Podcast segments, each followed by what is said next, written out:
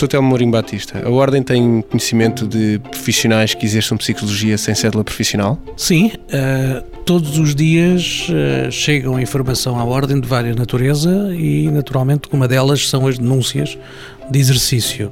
E aí a Ordem tem que atuar naturalmente, porque o exercício da profissão em Portugal uh, de psicólogo implica obrigatoriamente a inscrição na Ordem. A Ordem, naturalmente, que tem que ter um cuidado muito particular com essas denúncias. Há uma primeira coisa que as pessoas podem desde logo fazer, que é verificarem no próprio site da Ordem as pessoas que estão inscritas, porque nós disponibilizamos esse serviço para todos os cidadãos e iremos ainda ter uma versão mais completa dentro de algum tempo.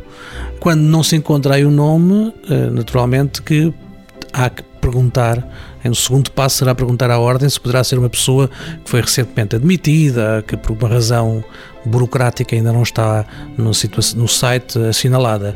Uh, e depois, uh, naturalmente, que a Ordem responde e tem o dever de responder sobre isso. Mas a Ordem tem feito algumas campanhas de sensibilização ou de informação com entidades públicas, privadas? Sim, uh, aliás, foi essa uma preocupação desde sempre. Nós sabíamos que uma das questões mais importantes de nosso, desde o início era fazer com que todas as pessoas tomassem conhecimento da criação da Ordem e se inscrevessem.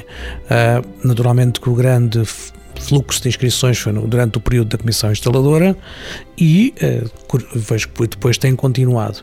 Uh, o que é que nós fizemos entretanto?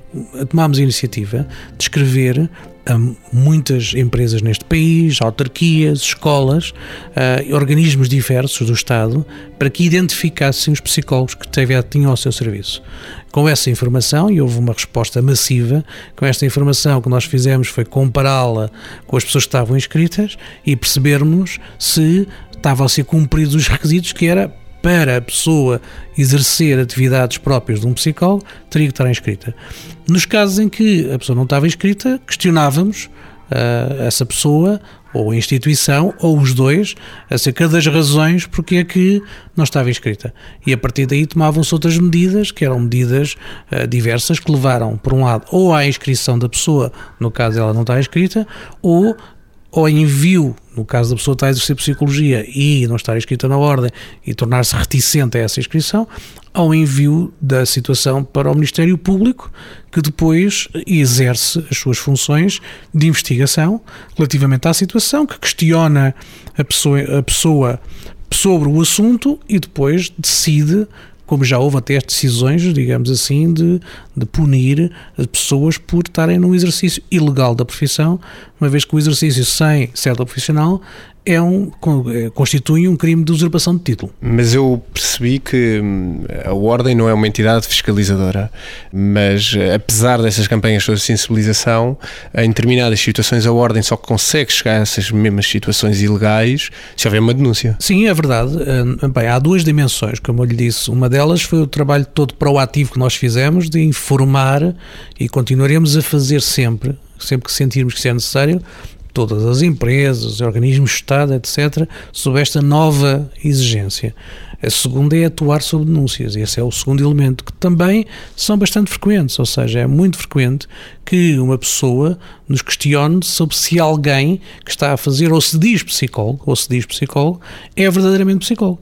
A partir daí, isto desencadeia internamente um conjunto de procedimentos, até da própria averiguação não sendo uma fiscalização no sentido que disse, nós averiguamos muitas vezes, tentamos esclarecer, tentamos perceber se a pessoa verdadeiramente diz que é psicólogo ou não, porque há casos em que nem sequer isso é, acontece, não é exatamente essa a, designação que a pessoa utiliza e aí não há nada a fazer, ou até a possibilidade, digamos assim, de pessoas que uh, abusivamente utilizam o título e que naturalmente uh, nós fazemos uma intervenção no sentido de tornar isso impossível alertando a pessoa para a existência da própria ordem e as consequências que isso tem, e até aquelas pessoas que, face à campanha da ordem, depois eh, se inscrevem naturalmente e passam a ter o exercício legitimado pela sua inscrição. Como tinha referido, o processo pode eventualmente chegar ao Ministério Público. O Ministério Público eh, já chegou ao ponto de condenar alguns profissionais? Sim, o processo.